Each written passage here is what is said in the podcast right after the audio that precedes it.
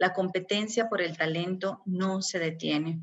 Si bien es cierto, se espera un aumento considerable del empleo, las estadísticas dicen que se estima que el desempleo va a eh, rondar entre un 30 y un 35%, principalmente en nuestros mercados eh, centroamericanos y latinoamericanos, las empresas seguirán teniendo una lucha por el talento. Bienvenidos al podcast de Red Sofa Networking Events. Descubre la nueva forma de hacer negocios. Crea y comparte tu Business Vitae para que más personas conozcan tu información de valor, tus intereses de negocios o los detalles de tus productos o servicios. ¿Necesitas un contacto específico? Haz networking de manera digital al ser parte de la red colaborativa para hacer negocios. Solicita conexiones con nuevas personas o ayuda a otros sugiriéndoles contactos de forma fácil y rápida. Red Sofa, la A para personas de negocios como tú. Este episodio fue grabado en vivo durante el Digital Event Foro Latinoamericano de Talento Humano. Bien, bienvenidos a todos al Foro Latinoamericano de Talento 2020. Mi nombre es Roberto López, soy cofundador de Red Sofa Inc., una empresa de Grupo Searching Latinoamérica. Y este día, junto a Carla de Vanegas, VP de Grupo Searching, tendremos el agrado de estar moderando este foro. Eh, así que bueno, antes de empezar, quiero darle las palabras de bienvenida a Carla de Vanegas para que nos cuente un poquito sobre el contexto en el que nosotros estamos y cómo nace pues la idea de todo este foro. Adelante, Carla.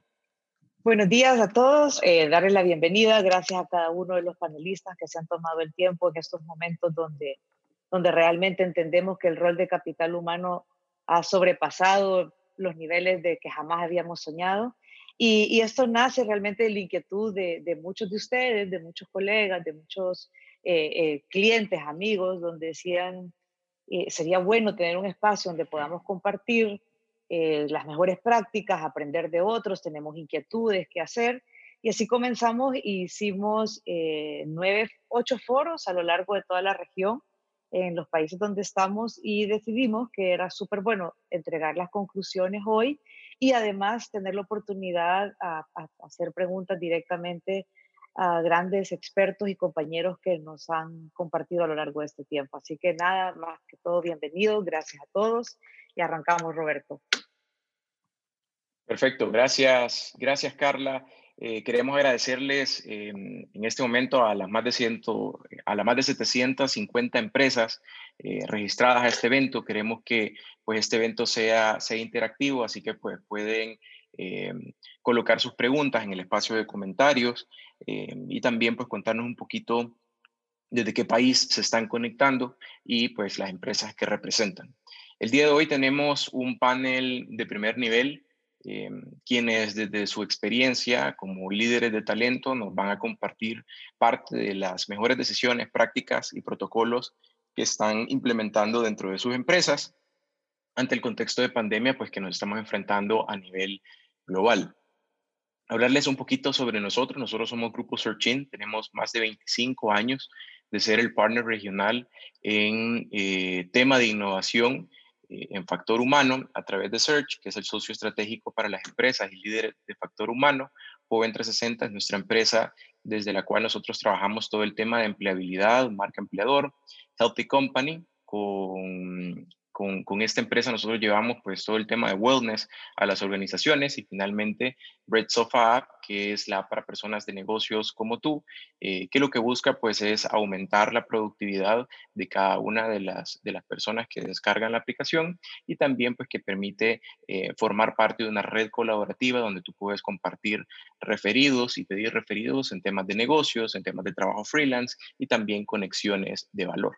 Algo importante también es que eh, Red Sofa Networking Events es la primera plataforma de networking en la región que busca pues crear espacios colaborativos como estos donde podamos compartir eh, temas importantes eh, de la mano de expertos nacionales e internacionales de primer nivel y pues también tener estas em, experiencias interactivas de networking en la región. Como les comentaba Carla, eh, desde esta plataforma, en sinergia con todas las, las, empresas del grupo, nosotros hemos realizado más de siete foros eh, en nueve países con más de 140 directivos de talento humano. Estas son algunas de las empresas que han participado. Hemos tenido eh, directivos de Colombia, de Panamá, de Costa Rica, de Ecuador, de El Salvador, de Guatemala, de Nicaragua, de Guatemala, que pues que nos han compartido todos esos, esos, esos insights importantes que el día de ahora eh, Ivania Murillo, CEO de Search Latinoamérica, pues nos va a compartir esos 10 insights sobre la gestión de talento en tiempos de COVID que hemos recuperado de esta serie de foros. Así que quiero darle la palabra rápidamente a Ivania Murillo, eh, quien nos va a hablar un poquito sobre, sobre estos insights. Adelante, Ivania. Muchísimas gracias, Roberto, y muchísimas gracias a todas las personas que se conectan con nosotros desde diferentes países de Latinoamérica. Tal cual lo menciona Roberto, hicimos siete foros en nueve países, que son los países donde operamos como Search, todo Centroamérica, República Dominicana, Colombia y Ecuador, en las cuales nos acompañaron alrededor de 140 directivos de recursos humanos. Y hemos, hemos eh, recolectado los 10 principales insights que hemos podido resumir y realmente mis colegas al, final de mi exposición van a ampliar sobre algunos de estos aspectos. Pero bueno, el primero de ellos, y quisimos ponerlo como primero, porque creo que por primera vez en más de 25, 30 años, nunca antes habíamos visto la gestión de recursos humanos en el spotlight. Junto a profesionales de la salud, policías, personal de limpieza, el, rol de recursos humanos en este contexto ha sido heroico. Trabajar de la mano con gerentes generales, CEOs, formar parte de comités ejecutivos y llevar la batuta en el proceso de decisiones ha sido ahora más visible que nunca. Así que felicitamos y agradecemos a todos los colegas de recursos humanos que han estado en el ojo del huracán. El segundo insight importante que hemos logrado eh, recolectar en estos foros es que la salud física y la salud mental se ha convertido en la prioridad. Protocolos de distanciamientos, equipos de protección personal, separación de jornadas fueron apenas el inicio de prácticas laborales a los que no estábamos acostumbrados. Ante esta nueva coyuntura necesitamos directrices, procesos y protocolos claros que sirvan tanto para el regreso de empleadores como de empleados a esta nueva normalidad. Junto a esto, parece ser que la salud mental ha llegado a ser un eje crítico de la gestión.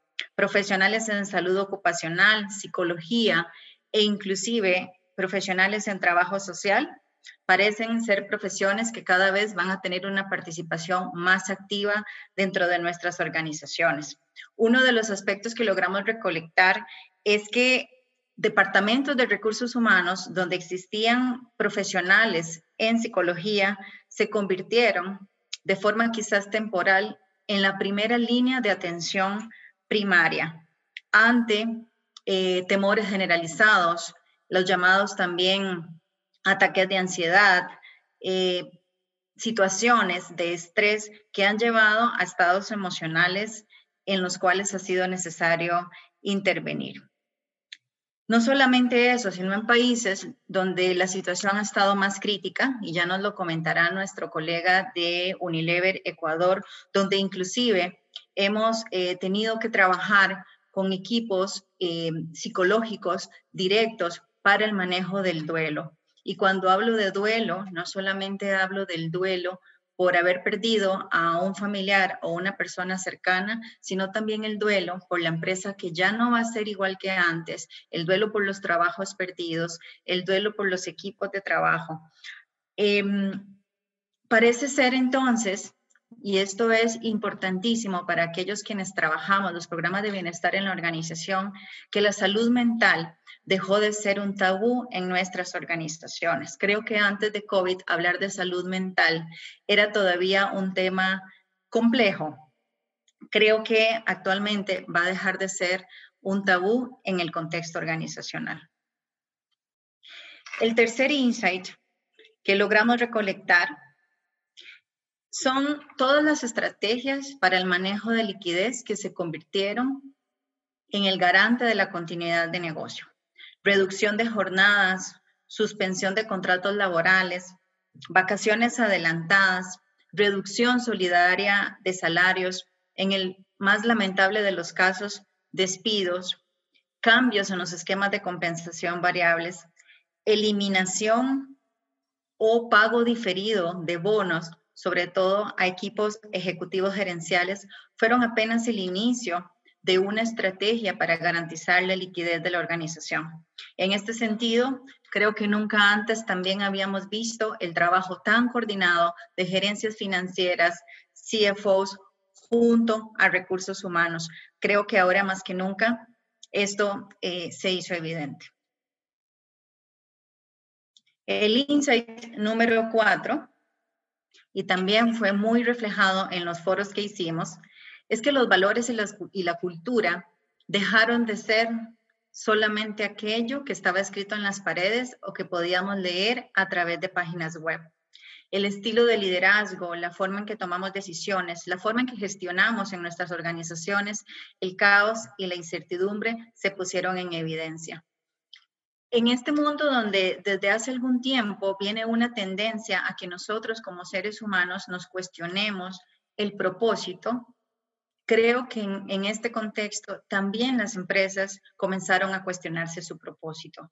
No solamente nos hemos cuestionado el cómo, sino que también nos hemos cuestionado el para qué. Y eso también tiene que ver con repensar y reelaborar nuestra estrategia de sostenibilidad. Juan Pablo Betancourt nos hablará también en, unos ratos, en un ratito sobre cómo gestionan ellos también la innovación en este nuevo contexto. El insight número 5 dice, el tiempo se nos adelantó cuatro años en cuatro semanas. En el mes de marzo, parece ser que el futuro vino, nos tocó la puerta y nos dijo, aquí estoy. Quienes nos comentaban cuando hacíamos visitas constantes a nuestros clientes que tenían planes pilotos para implementar el teletrabajo, que estaban apenas capacitándose en metodologías ágiles, que estaban pensando en procesos de automatización y como consumidores apenas nos estábamos acercando a eh, modelos de comercio electrónico, pues parece ser que tal cual lo decimos, eso se adelantó cuatro años. ¿Y qué implica eso en materia de talento? Implica que junto a esta transformación, también las organizaciones nos estamos cuestionando, ¿estamos preparados para ese futuro que es hoy?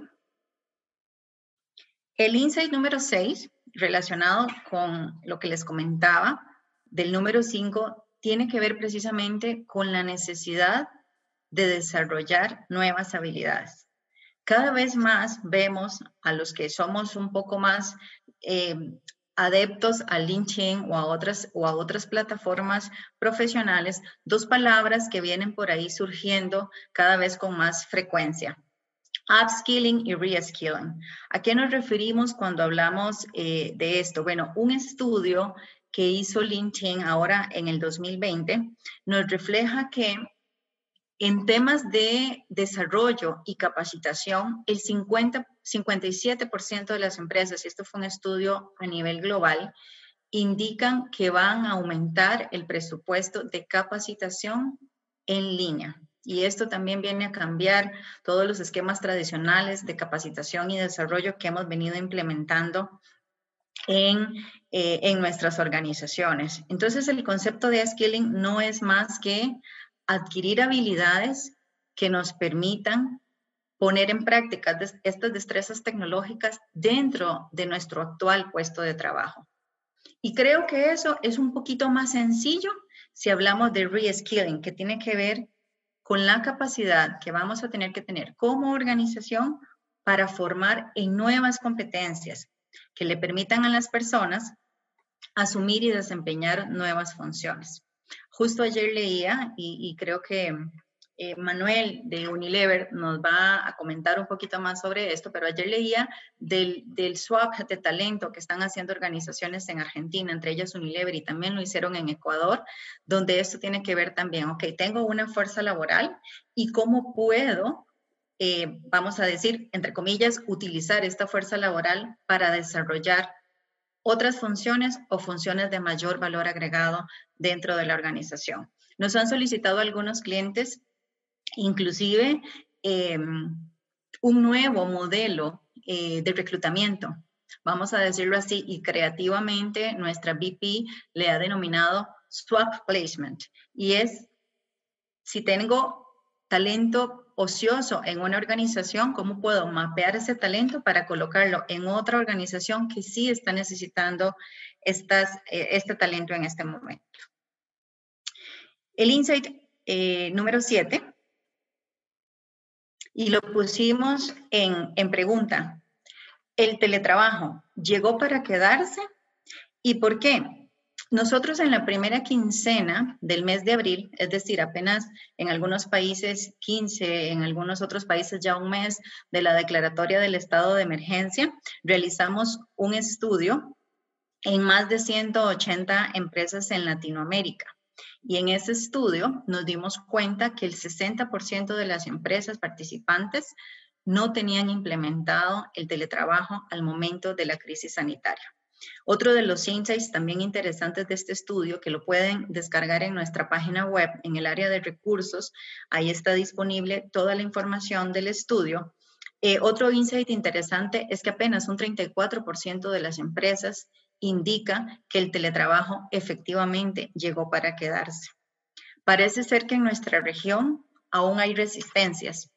Parece ser que eh, la cultura laboral, vamos a llamarla presencialista, sigue prevaleciendo en algunas de las organizaciones. Muchas empresas nos han llamado también para que les asesoremos y les demos eh, indicaciones de cuáles son las mejores prácticas para dirigir equipos remotos y eso también eh, ha sido una de las principales preocupaciones que ha tenido el área de gestión de talento. El insight número 8 tiene también que ver con el cambio en la forma en que venimos trabajando. Comités de crisis, eh, comité para procesos de innovación, grupos formales o informales para la resolución de emergencias empezaron a ser más funcionales. Las estructuras de poder eh, que han venido prevaleciendo en muchas de nuestras organizaciones, creo que en este contexto empezaron a ser más cuestionadas que nunca. Ante esta, ante esta nueva forma de trabajar, de gerenciar y de, de liderar una organización, las preocupaciones principales del área de talento tienen que ver con jefes que no se ajustan a esta nueva realidad. Eh, cada vez es mayor la preocupación de nosotros como profesionales en la gestión de recursos humanos en cómo vamos a dirigir eh, los equipos remotos, cómo vamos a evaluar el desempeño, cómo se realizarán los procesos de feedback, qué impacto vamos a tener en los estudios de clima y cultura. Parecen ser que estas son apenas algunas de las preocupaciones iniciales que tenemos.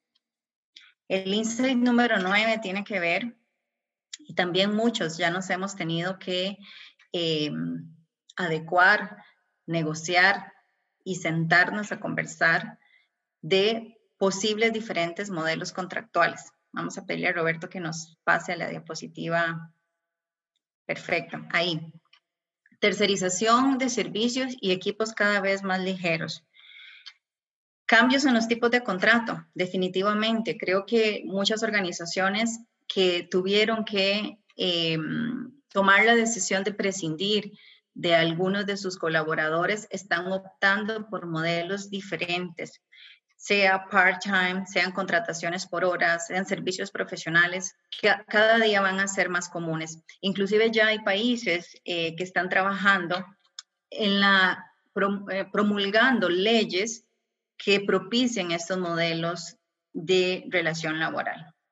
Al mismo tiempo, también vislumbramos en un futuro que es ya, como les decía anteriormente, el aumento en plataformas tecnológicas para la contratación de freelancers. Y aquí mi compañero Roberto López, eh, a través de nuestra aplicación eh, Red Sofa, que ahora les vamos a contar un poquito, también venimos promoviendo desde hace ya dos años modelos eh, de networking digital donde podamos conectar el talento con las necesidades de las organizaciones. Y por último, y la quisimos dejar de última, la última tendencia, no porque sea la menos importante, sino porque creo que es la que más nos convoca acá. La competencia por el talento no se detiene. Si bien es cierto, se espera un aumento considerable del empleo, las estadísticas dicen que se estima que el desempleo va a eh, rondar entre un 30 y un 35%, principalmente en nuestros mercados eh, centroamericanos y latinoamericanos, las empresas seguirán teniendo una lucha por el talento.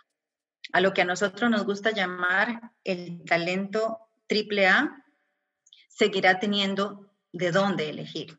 Y es ahí de nuevo donde como organización nos vemos más cuestionados a entender y poner en práctica mecanismos laborales que nos permitan eh, ser más atractivos para, eh, para el talento. Como me decía un cliente, si está conectado, lo saludo, Andrés Valverde de NutriCure. Me dijo una frase que nunca voy a olvidar y me decía, Ivania, quiero que los que estén no quieran irse y los que están fuera mueran por entrar. En eso resumimos las 10 tendencias. Sé que mis colegas de recursos humanos van a tener muchísimo, muchísimo más que aportar. Muchas gracias por su atención y encantada de escucharles por este, estar en contacto con ustedes por gracias. este Gracias. Gracias, Ivania. Solo nos comentan si, si, podemos, si podemos repetir el, el punto número 5. Eh, por favor, Ivania. Claro. Nos referíamos al punto número 5 con que el futuro se nos adelantó, ¿verdad? Y utilizábamos una, una, metáfora, Roberto, que, que, nos tocaron la puerta en marzo y nos dijeron, 2024, aquí estamos. ¿A qué nos referimos con esto? Que había muchas prácticas laborales que cuando nos acercábamos a las organizaciones eh, nos decían, estamos en plan piloto. No, Ivania, no tenemos el teletrabajo implementado porque no tenemos esa cultura. No, eh, todos nuestros procesos de inducción y capacitación son presenciales porque hay resistencia a el uso de plataformas virtuales aún ya existiendo en nuestras organizaciones. Entonces, lo que queremos decir con esta tendencia es que el futuro vino de golpe y nos tuvimos que adaptar en prácticamente semanas. Perfecto, gracias, gracias Ivania por, por resumir esta serie de, foros que, como les comentábamos, hemos hecho en nueve países eh, durante las últimas dos semanas. Es información eh, súper reciente la que les estamos compartiendo. Eh, agradecerles a los más de 250 personas que están conectadas en este momento vía Zoom. tuvimos un pequeño percance al inicio, pero pues ya ahora ya estamos, ya estamos todos por acá. Eh, para las personas que recién se, conectan, voy a hacer un, barrido súper rápido de, los 10 insights que encontramos en la gestión de talento. Eh, el primero es la gestión de los recursos humanos en el, spotlight. Eh, hablábamos de, que ahora, pues, al igual que el personal médico, pues son estos héroes dentro de las empresas. Había gente dentro de, dentro de, estos, de estos foros que nos comentaban pues que ahora todas las decisiones se están tomando con el departamento de talento al lado.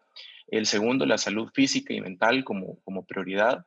Vemos cómo cada día es eh, más, más este, común que las empresas empiecen a preocupar por el wellness, eh, la, parte, la parte psicológica, la parte de salud, la parte de nutrición, sobre todo que todos nuestros colaboradores están en casa.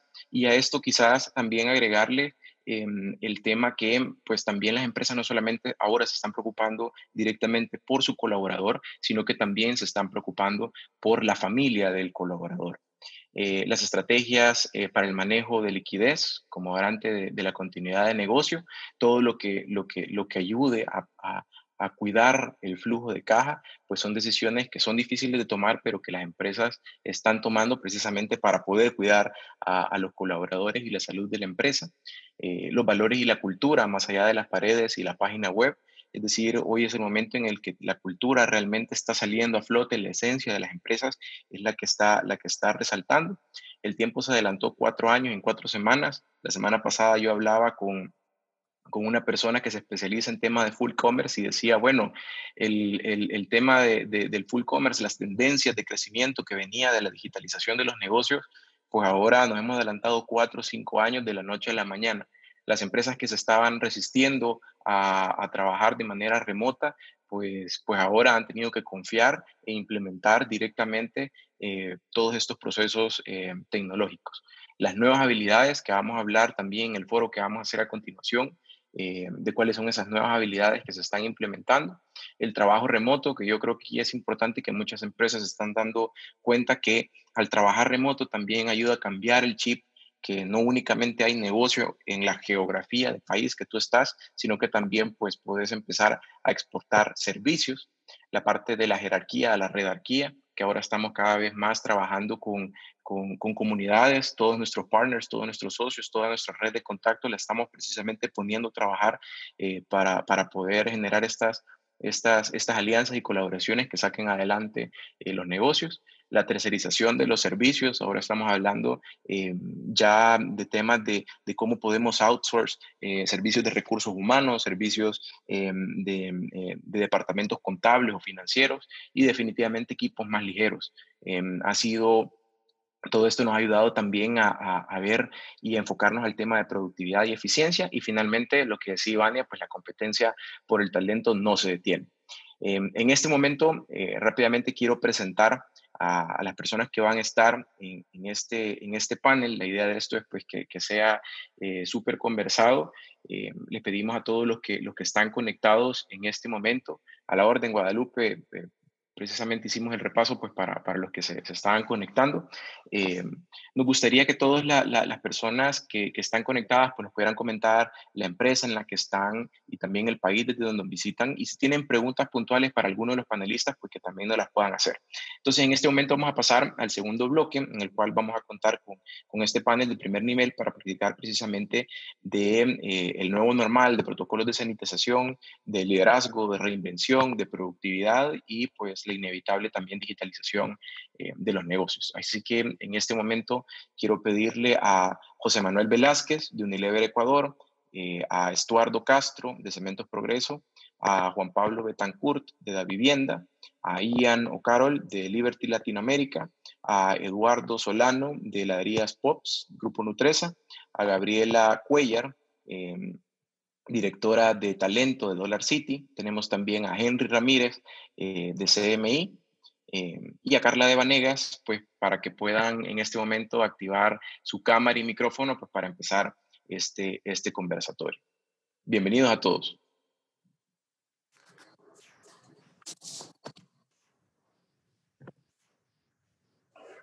Ahí está.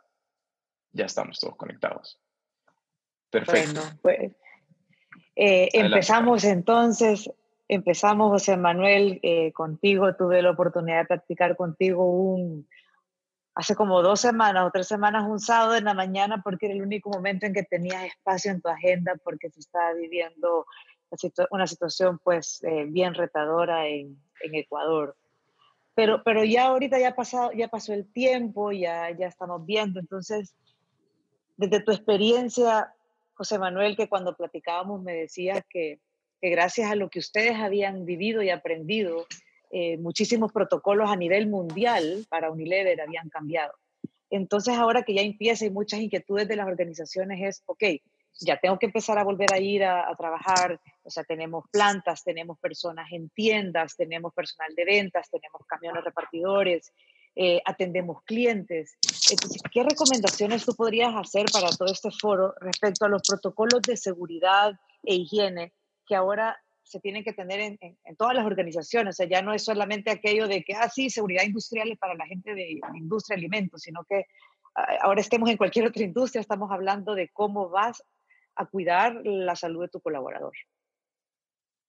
Perfecto, Carla, y a todos los asistentes, eh, muy buenos días. Eh, antes que nada, agradecer eh, a Searching por este foro. Creo que cuando hablamos y me planteaste la posibilidad de participar, no lo dudé. Honestamente, creo que en el networking y en el compartir experiencias está el aprendizaje, porque hay muchas cosas que se pueden aprender en un aula de clases, pero lamentablemente temas como el que nos reúne el día de hoy es el, tema relacionado al COVID y toda la transformación que este ha generado, ha sido un, paso a paso, un día a la vez y, algo que no terminamos de aprender. Eh, vamos aprendiendo cosas nuevas todos los días.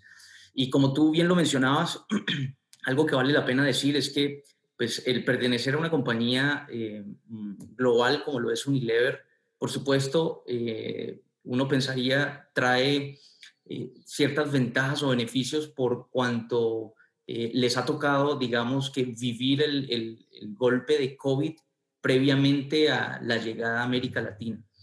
De hecho, les, les cuento, eh, se estableció desde nuestra oficina en China, y porque tenemos plantas de producción en China, eh, un protocolo. Ese protocolo se fue ampliando eh, y se fue modificando cuando llegó la ola del COVID a Europa de hecho, un dato, no, un dato curioso es que el primer, el primer paciente, el paciente cero que llaman los científicos eh, de salud en Italia, fue un empleado de Unilever que había estado en China y había regresado a Italia. Él fue el paciente cero en Italia. Y, cuando nos llega la ola, solo para que sepan, cuando nos llega la ola, em, nosotros pues ya teníamos un manual unas acciones que estaban eh, ya implementadas y otra serie de acciones que estábamos en proceso de implementar. Sin embargo, y como tú lo mencionas, eh, este manual global o este protocolo eh, fue ajustado nuevamente gracias a la realidad latina o ecuatoriana particularmente y, lo que nos pasó también como país, como ciudad Guayaquil, donde que fue bautizada como la UAN de América Latina, eh, y, ahora para ya responder tu, tu pregunta, quiero mencionar algunos eh, seis, siete puntos. Primero, em, creo que el uso de EPPs em, es fundamental. Eh, no importa el tipo de industria en la que se, esté, sobre todo si estamos... PP sería protocolos. no, EPPs e es equipos de protección personal. Eh, principalmente mascarillas y gafas de seguridad. ¿Por qué? Porque sabemos que el contacto de una mano eh, infectada eh, con la nariz, la boca o los ojos puede derivar en un contagio seguro. Entonces, por eso la importancia de EPP, si lo pongo de número uno. Como compañía hemos invertido eh, en grandes sumas de dinero, no solamente en Ecuador, sino en toda América Latina y a nivel mundial, en garantizar estos elementos. Y algo importante en este punto del, uso de PPs es que usualmente o en, un comienzo el protocolo decía que debían ser utilizados en nuestro sitio de trabajo. La verdad es que eh, conforme fueron pasando los días, las semanas, pues nos dimos cuenta que era importante mantener el uso de PPs también en el transporte desde nuestras instalaciones al hogar de nuestros empleados y asimismo desde sus casas hasta las oficinas de la compañía. Eh, segundo punto importante, yo creo que la cultura del lavado de manos y el distanciamiento social. Y ahí hay dos cosas que yo quiero comentar. Eh, primero, en términos de lavado de manos, por supuesto, por todos nuestros procesos, nosotros eh, que estamos también en el tema de alimentos, eh, tenemos procesos de manufactura de alimentos, eh, tenemos obligatoriamente unos protocolos para lavar las manos, pero nos dimos cuenta que era necesario implementar temas adicionales. ¿Qué, ¿Qué, hicimos? Implementamos el lavado de manos móviles al ingreso de la gente a nuestros sites de producción y a nuestros centros de distribución. Y asimismo, cuando le digo el distanciamiento social, eh, es muy importante eh, marcar. Eh, pasamos de decir que teníamos que respetar tres metros de distancia, primero un metro, después dos metros, ahora estamos en tres metros de distancia entre persona y persona para una fila, para ir a almorzar, para ingresar a las instalaciones, para ingresar al baño, para ingresar a las duchas y, y en fin, etcétera, para todo. Eh, pasamos de el decirlo y monitorearlo a marcar en, todo nuestro site con X en los pisos eh, dónde debía estar alguien parado, dónde se debía ubicar la gente, garantizando el distanciamiento de los tres metros que, estamos, que se definió por protocolo en la compañía. Tercero, creo que es muy importante poder tener un buen registro de data, información. Y cuando digo un buen registro de data, es tener eh, la información siempre disponible y ojalá digitalizada eh, de las personas que asisten al site de acuerdo a la programación de producción. Eh, y asimismo, la programación de los transportes en caso de que la compañía dé a los empleados el servicio de transporte. ¿Por qué es fundamental tener esta información? Porque en el momento menos esperado puede aparecer una persona con síntomas o puede aparecer una persona con COVID positivo, ¿sí? Y en ese momento, tanto con el apoyo del departamento médico como recursos humanos tienen que actuar de manera inmediata para activar cercos epidemiológicos, que a nosotros nos ha servido particularmente bien, porque por supuesto hemos tenido casos positivos, bastantes casos positivos, diría yo, eh, y preventivamente, gracias a, obviamente no es que tuviésemos la información perfecta desde un principio, la fuimos mejorando, incluso ya la tenemos hoy por hoy digitalizada, ¿sí? Pero nos permite tener cercos cada vez que nos, eh, se nos levanta una alarma. Eh, los cercos es las José Manuel, y, y, ahí te, te, interrumpo y perdóname, porque ¿qué pasa, digamos, con tu gente de ventas, con la gente de ventas que está en el supermercado, eh, que, que, de alguna manera está colocando el producto o está impulsando el producto? ¿Cómo, ¿Cómo llevas el control ahí de los contactos? Mira, ese control básicamente en, es, tenemos mercaderistas y tenemos vendedores. ¿No? Entonces, nuestros vendedores en su gran mayoría hoy por hoy están haciendo un trabajo de televentas. Los mercaderistas, ¿qué hicimos? Em, los mercaderistas lo que hicimos fue ponerles servicio de transporte puerta a puerta. ¿sí? Obviamente un, sobrecosto importante para la compañía, pero considerábamos que era lo correcto para implementar de acuerdo al eh, que el, el, virus de COVID, en el caso particular de Guayaquil, pues ya está en el ambiente prácticamente. Entonces, eh, le pusimos transporte eh, individual a cada uno de los mercaderistas, desde su casa hasta el punto que ella atiende.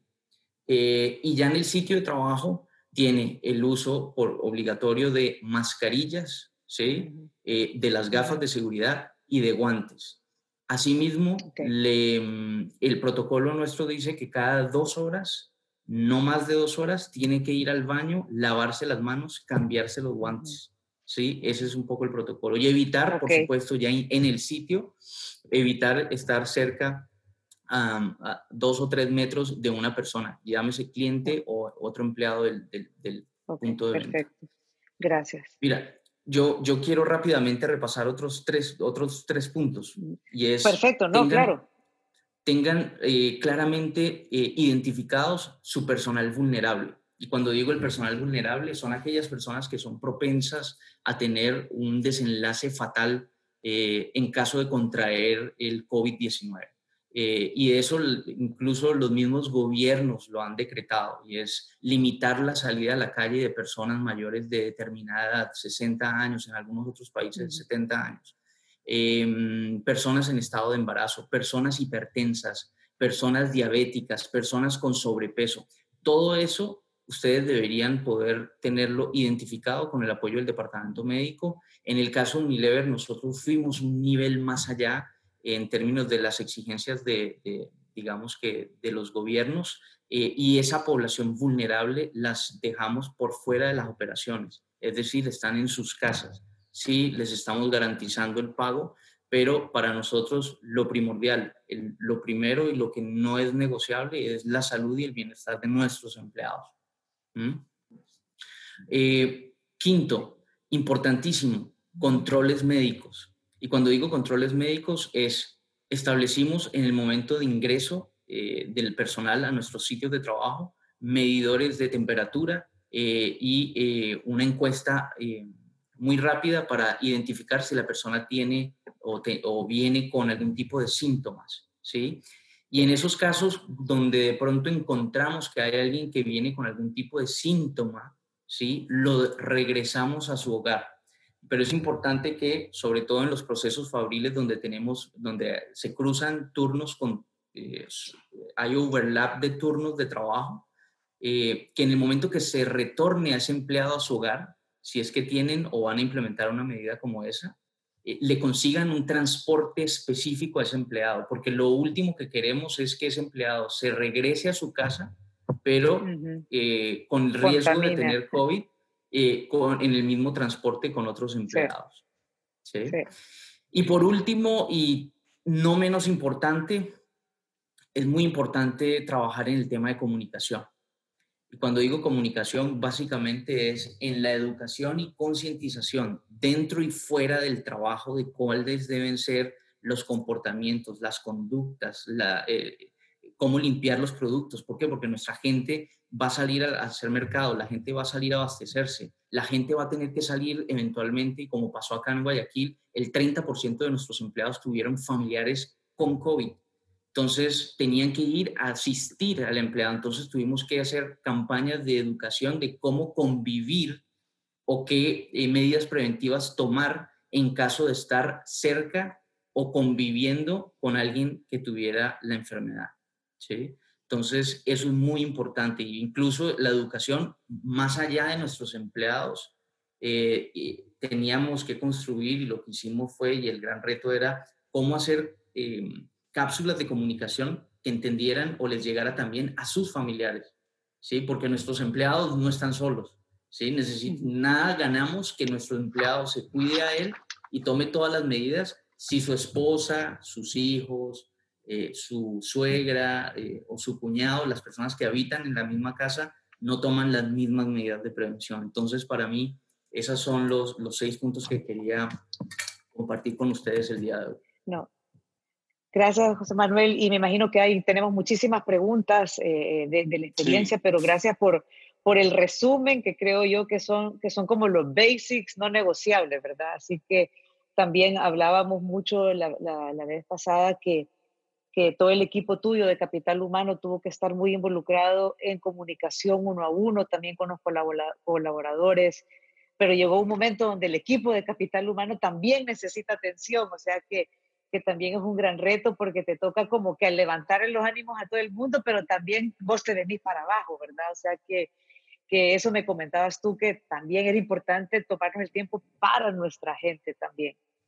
Tal cual, tal cual. Hay que, entramos, cuando empiezan a tener los casos de COVID al interior de la compañía, la verdad es que nos preparamos con muchas medidas eh, para tratar de evitar eh, que eso suceda Em, y puede ser algo desmotivante, puede bajar la moral del equipo y, y, ahí hay que activar algo que yo llamo el hypercare. Eh, y es em, entender que todos tenemos em, momentos de crisis eh, y momentos de vulnerabilidad. Eh, yo creo particularmente que hemos hecho de manera correcta es eh, permitirle a la gente que tenga el tiempo necesario para recuperarse, si bien porque tuvo algún pariente enfermo o porque está trabajando desde casa y tiene que ser mamá, cocinar eh, y al mismo tiempo trabajar. Eh, creo que tenemos que ser empáticos con toda esta situación.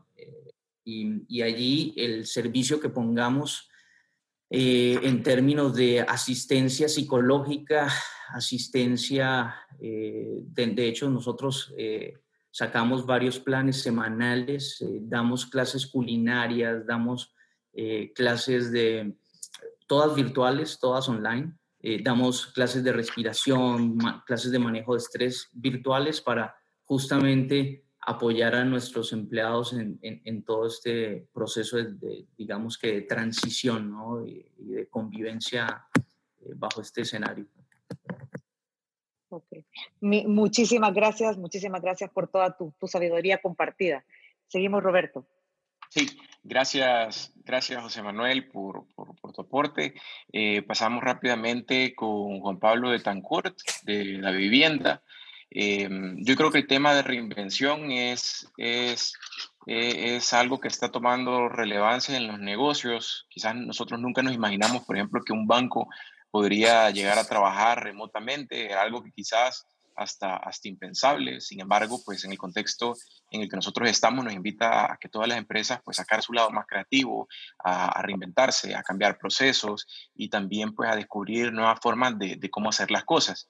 Eh, Juan Pablo, nos gustaría que nos, que nos pudieras contar eh, qué recomendaciones eh, podríamos hacer desde el Departamento de Recursos Humanos, desde, desde el área de talento humano, para lograr sacar lo mejor de nuestros equipos y también para lograr poner ahora este pilar de la reinvención pues, como, un pilar estratégico dentro de, dentro de las empresas.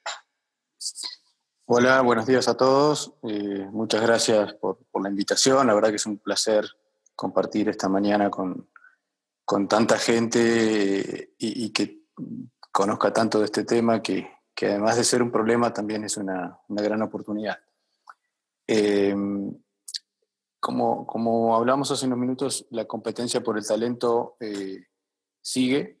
Mm, lo que ha sucedido, lo que va a suceder es que va a cambiar de alguna forma eh, roles, este, eh, necesidades, y, eso hace que todas las organizaciones nos empecemos a, enfocar en, en, adaptarnos rápidamente a eso. después de esta crisis, o, o las primeras acciones de esta crisis fue, como nos decía José, eh, prepararnos en, cuanto a información de qué es, qué, va a generar, eh, tomar acciones de, cómo protegernos, de cómo reducir costos, de cómo ver eh, cómo cambiamos la ruta para, para, acercar nuestros productos al mercado.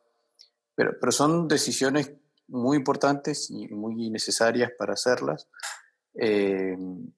pero creo que, hay que ir un poco más allá también. Y eso es lo que sigue y ya muchísimas empresas lo están haciendo.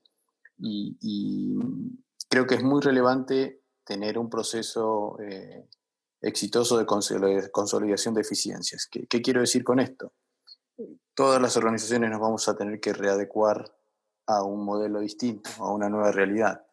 Seguramente las estructuras que hoy tenemos eh, no van a ser las que vamos a tener en el futuro. Eh, más, hasta creo que por ahí podríamos hasta no tener estructuras y hablar más de modelos de trabajo. Eh, en, nuestro negocio, en bancos, sí creo que siempre vamos a tener estructuras porque es un negocio muy regulado y que necesita tener una formalidad que, exigen los reguladores. Pero más allá de eso, sí es importante pensar en modelos de trabajo totalmente distintos, eh, con perfiles totalmente distintos a los que veníamos pensando eh, hasta este momento y otra de las cosas importantes a tener en cuenta es eh, ver cómo conectamos ese talento natural de las personas con esta nueva realidad. Seguramente muchas de las soluciones que, necesitamos como nuevo modelo de organización las tenemos dentro de nuestra organización. Lo, fundamental es ver cómo podemos hacer para conectar ese talento natural con esta nueva realidad. Eh, para esto sin dudas hay que, tener muchas herramientas eh, que habitualmente usamos las áreas de talento humano eh, en orden. Me refiero a mapeos de talento, me refiero a planes de desarrollo, me refiero a, situaciones eh, que son normales para nuestros equipos, pero que habitualmente las, las usamos con un enfoque y hoy por hoy las tenemos que usar con otro enfoque totalmente distinto, acelerando, acelerando mucho más ese aprovechamiento de esas herramientas. Em, otro elemento también muy importante eh, creo que es que las organizaciones, especialmente los líderes claves, eh, tenemos que estar dispuestos a, permitir un entorno o a facilitar un entorno donde eh, nos podamos equivocar un poco más, donde nos podamos arriesgar un poco más, donde no esté esa condena al error, sino que esté más bien ese enfoque a, lograr resultados, a, intentar distintas opciones para lograr resultados eh, que generen una, una, disrupción en nuestro mercado. Em, a veces hay una rebeldía natural en los seres humanos que, las organizaciones las, las, limitamos o las controlamos. Deberíamos pensar en ver cómo hacemos que eso, que eso fluya un poco más. Eh, otro, otro de los elementos o, cuestiones que yo creo que es importante eh, valorar es eh, que en este modelo de trabajo en casa, que creo que es un modelo que ha llegado para quedarse, incluso ya se habla de que algunas regulaciones, después que termine todo esto, van a exigirle a las empresas un número o un porcentaje importante de su gente ya trabajando desde la casa. Eh, con lo cual no extrañaríamos, que no sería extraño que, organizaciones que tengamos que tener un 10, un 15, un 20% de su, de su planta trabajando en este modelo. Eh, este modelo lo que yo creo que ha generado es una velocidad tremenda de información, una situación de cambios totalmente, eh, no digo descontrolados, pero sí muy rápidos. Y eso eh, si nosotros como organizaciones, por otro lado, mantenemos el mismo nivel de decisión o la misma estructura de decisiones o pirámide de decisiones, como querramos llamarle, eh, definitivamente no va a ir al mismo ritmo. Lo que quiero decir con esto es que nos va a tocar, o nos está tocando ya, bajar un nivel o dos niveles eh, aspectos de decisiones, a veces hasta decisiones claves en nuestra organización. Eh, porque si nos quedamos con esa idea que, que, menos gente va a decidir más cosas en la organización, eh, vamos a estar a un ritmo y a una velocidad mucho más lenta que nuestros competidores, que en el mercado en general y que, que todo lo que está sucediendo hoy por hoy. Entonces, definitivamente nos toca mm, bajar un nivel o dos niveles, a veces muchas de las decisiones. Yo, yo me he dado cuenta que, que en estos días hay muchas cosas que, que, ni me entero que suceden en la organización o en mis equipos de trabajo. Pero por suerte tengo equipos o tengo gente en el equipo Exacto. que ha tomado esas decisiones eh, muy rápido, con muchísimo criterio y que han hecho de eso una solución o una oportunidad. Entonces creo que tener esa, ese esa visión de poder bajar niveles de decisión también es algo que nos va a ayudar muchísimo. Em, y el otro comentario o el otro punto que, creo que es muy importante también es eh, rodearse de gente eh, que, que, esté, digamos, con el optimismo a flor de piel. Eh, siempre después de una crisis salen a relucir esos líderes naturales o esas, esas personas que salen eh, fortalecidas de esas situaciones de crisis. Si nosotros logramos eh, formar equipos de trabajo que estén eh, con una dinámica muy, muy intensa o, importante, pero que además tengan esa, esa visión de optimismo permanente, claramente todos los desafíos y todas las dificultades que tengamos van a ser este, superados o por lo menos tener muchas herramientas y probabilidades de superarse. Totalmente de acuerdo, Juan Pablo. La verdad es que, que, vemos, vemos el tema de, flexibilidad, un, tema importante, pero también de, de, empoderar y dar esa, esa visión de, de mentalidad de dueño a, a, cada uno de nuestros colaboradores para que con los mejores recursos, con los mejores procesos, pues logren ir solventando estas pequeñas eh, problemáticas o decisiones que se tienen que ir tomando diariamente. Entonces, eh, recuerdo que en la serie de foros que hacíamos nos decían, bueno, aquí una, una, competencia eh, clave que, que, en este momento Estuardo nos va a hablar de, de, de, estas, de estas nuevas skills, el tema de la, de la, capacidad de decisión en tiempos de crisis. Así que gracias Juan Pablo, adelante Carla. Gracias Gracias, gracias Juan Pablo y me encantó el comentario final. O sea, hoy más que nunca necesitamos rodearnos de gente positiva. O sea, realmente creo que hay que poner en pausa todas las redes sociales para estar positivo. Eh, Sin duda. O sea, e, Estuardo, buenos días. Pues, pues mira, un, poco hablar contigo el tema de, de, hemos estado conversando en estos foros de esas nuevas competencias, de esas nuevas habilidades, de esos skills que algunos probablemente alguien me decía, ni sabía yo que tenía ese skill, pero me salió. Eh, y otros probablemente era, esperaba que mi líder hiciera algo, pero no lo hacía, o sea que también ha sido muy retador. Entonces, quizás, ¿cuáles son esas nuevas skills y nuevos roles que han surgido a raíz de esta pandemia? O sea, que, que es algo que de alguna manera va a quedarse ya con nosotros y decir, lo tenemos que tener. Contanos un poquito de eso, Stuart. Gracias, Carla. Primero, antes que todo, muchísimas gracias por la invitación. De verdad que es tremendamente enriquecedor escuchar al resto de panelistas, sobre todo porque en los diversos países de la región estamos viviendo diversos momentos. Eh, y como decía José Manuel al inicio, esto es un proceso de ir actuando día a día, de ir aprendiendo y ver qué te va a traer ese nuevo reto el día que estás enfrentando.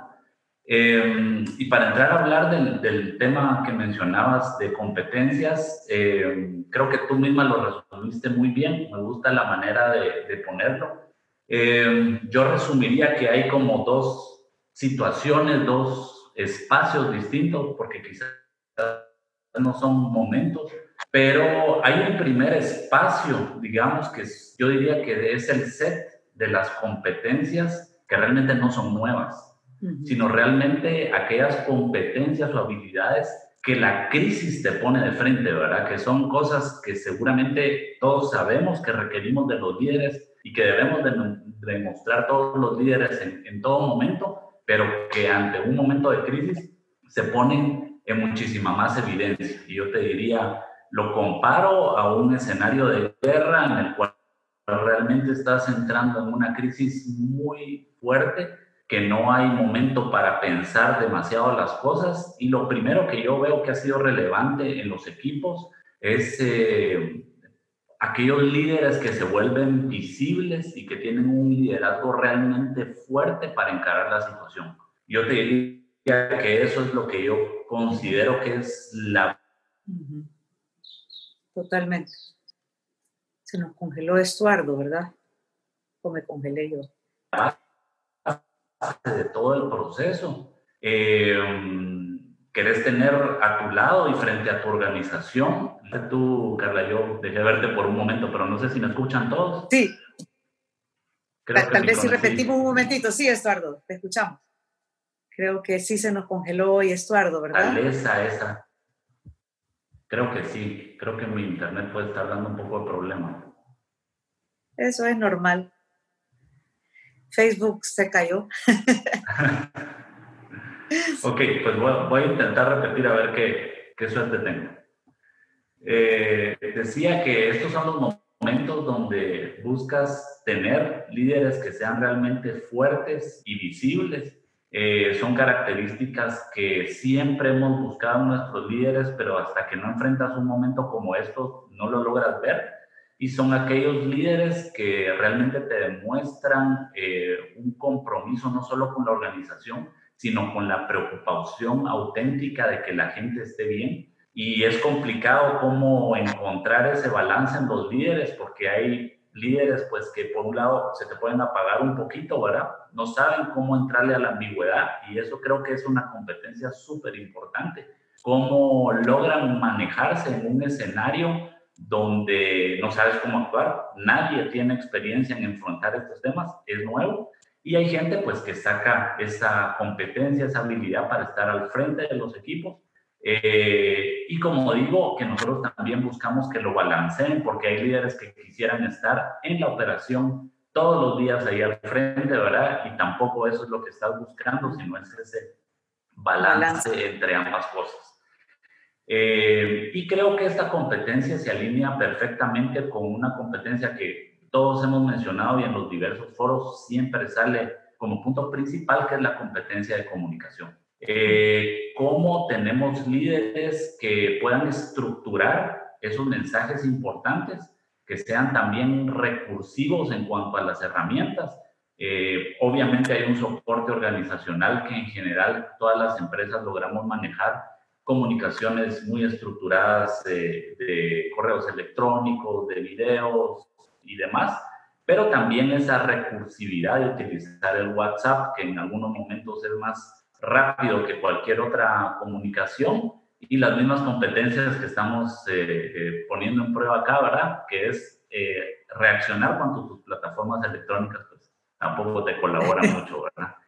y creo que también es, es es central que em, los líderes tengan la capacidad para discernir dentro de la cantidad de información que tienen qué es lo central o lo que es decididamente importante que llegue hasta el último eh, nivel de la organización.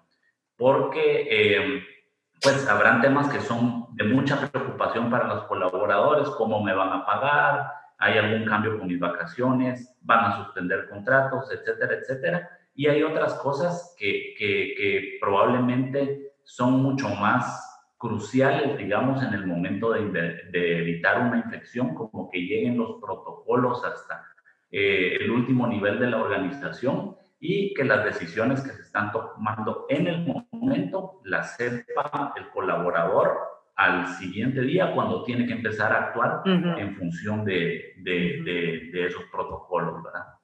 Eh, como lo decía antes, creo que el manejo de la ambigüedad es sumamente importante. Creo que es una característica eh, casi que básica para poder navegar en este ambiente de incertidumbre y de cambio que tenemos constantemente.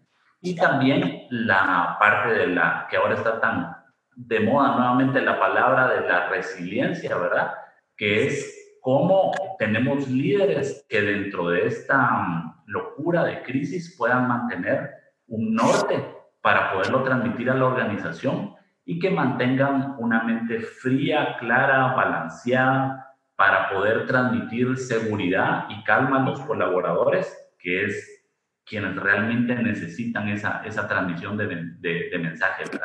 Creo que también tenemos que estar muy claros que hay miedo, es evidente, eh, y eso hace también que estas características en un líder de poder dar esos mensajes claros y esa eh, tranquilidad sean muy importantes. Y Gracias. luego mencionaba yo al inicio que veo eh, dos espacios. El, el segundo espacio es la gestión del nuevo normal, ahí sí diría yo que concuerdo contigo en que eso es un set de nuevas habilidades que no teníamos previstas. Eh, te puedo compartir que nosotros en progreso nos hemos enfrentado al tema de tener que transicionar rápidamente al teletrabajo. Somos una de estas organizaciones que por eh, la industria a la que pertenecemos no estamos acostumbrados a, al teletrabajo nos vimos forzados a entrar a, ese esquema y creo que nos toca enfrentar también como líderes un fantasma del que no nos gusta hablar en general, que es cómo estar haciendo su trabajo de manera correcta, como cuando decía hace un momento, eh, estar seguros de que la gente está empoderada y puede actuar en función de, de eso, ¿verdad? Y eso creo que finalmente también lleva a una parte muy importante que es cómo tenemos colaboradores, no hablo necesariamente de los niveles gerenciales, pero colaboradores en general, que tengan una mejor capacidad para tener un autoanálisis y eso los llevará a desarrollar competencias básicas que tienen que ver con su planificación, con su priorización, cómo establezco mis horarios en función del resultado y no de estar sentado en una oficina de tal hora a tal hora, eh, y que al final nos trae de vuelta, tal vez eh, concluyendo con, con, con, mi mensaje, al rol del líder de poder escuchar al colaborador en cuanto a qué necesita para poderse gestionar de, de mejor manera. Eh, muy alineado con lo que decía José Manuel al inicio de la preocupación de la organización por esa salud mental del colaborador, que realmente está costando muchísimo, no es sencillo estar confinado en tu casa conviviendo con tres eh, áreas que antes estaban separadas, que era el trabajo, tu parte social y tu parte familiar, ahora todo convive y eso genera un reto, ¿verdad? Estamos viendo estadísticas de los grandes retos de salud mental que hay. Entonces, ¿cómo nosotros como organización líderes también apoyamos a que la gente desarrolle esa nueva capacidad de vivir eh, en un esquema realmente pues sí se me congeló. Sí, sí, se congeló, Estuardo, pero creo que estaba terminando. Sí, pero en lo, en lo, que, en lo que se reconecta Estuardo, eh, creo que es súper importante, eh, tal vez como recapitulando lo que nos decía, me gusta mucho que Estuardo dice líder visible. Sea, realmente eh, tener ese líder presente, visible, lo hace súper importante. Estuardo, te nos congelaste un poquito al final. Ya volviste, ¿verdad? Sí, ya estoy de regreso, creo. entonces, sí, ya estás. Y, algo que me encantó de lo que estabas diciendo ahorita era eh, colaboradores que tengan la capacidad de autoanálisis, porque realmente siempre pretendemos que, O sea, no sé, a veces hay colaboradores que tal vez están en un modo de estar esperando a ver qué dice papá o mamá. Y, y realmente también hay mucho de decir yo cómo priorizo, yo cómo establezco mis horarios, o sea, y, ahí es donde tal viene el líder a, ayudarte un poquito a priorizar, pero tenés que tener esa competencia de autoanálisis y de autorreto. No sé, Estuardo, si, si había algo más que nos querías comentar. Eh, pues creo que, la última parte va muy orientada, diría yo, a esa capacidad de los líderes de ser súper creativo. En estos tiempos donde el esquema me cambió, puedo escuchar mejor a mi gente, cómo puedo comprenderlos y ser creativo con esa respuesta que yo voy a dar a, a toda esta problemática, ¿verdad? Y tal vez extendería, creo que no es una competencia exclusiva de líderes, al contrario, ahora necesitamos mucho más, como decía Juan eh, eh, hace un momento, en todos los niveles de la organización, de esas propuestas creativas de cómo funcionamos de una manera distinta, porque definitivamente lo que antes era ya no funciona de la misma forma, ¿verdad? Entonces, mientras más creatividad hay, esto creo que será, pues, eh, más manejable. Buenísimo, buenísimo. Gracias, Estuardo. Bueno, seguimos ahora, Roberto. Sí, eh, gracias, gracias Eduardo por, tu aporte. Eh, pasamos ahora al tema de productividad. Yo creo que ahora pues eh, existe Zoom, Google Meets, está Skype Business, WhatsApp, Slack, Asana, en fin, hay, hay un millón de, de, de herramientas pues que cada día hacen que la comunicación remota sea más fácil. Sin embargo, pues esto de ninguna manera asegura que nuestros colaboradores estén siendo productivos. Eh, quisiera en este momento preguntarle a Ian de Liberty Latinoamérica eh, si nos podrías comentar un poquito de qué recomendaciones podrías compartir para aumentar eh, la productividad del trabajo remoto alineada a la cultura organizacional, sobre todo tú, que, dentro de Liberty tienen bastante experiencia en, este tema. En el foro que hacíamos en, en Panamá, eh, me gustó mucho tu comentario que, decías, bueno, creo que, que, que, teníamos mucho tiempo de no vernos todos los días, tanto tiempo eh, a nosotros mismos, ¿vea? Como que estuviéramos en un espejo, ¿vea?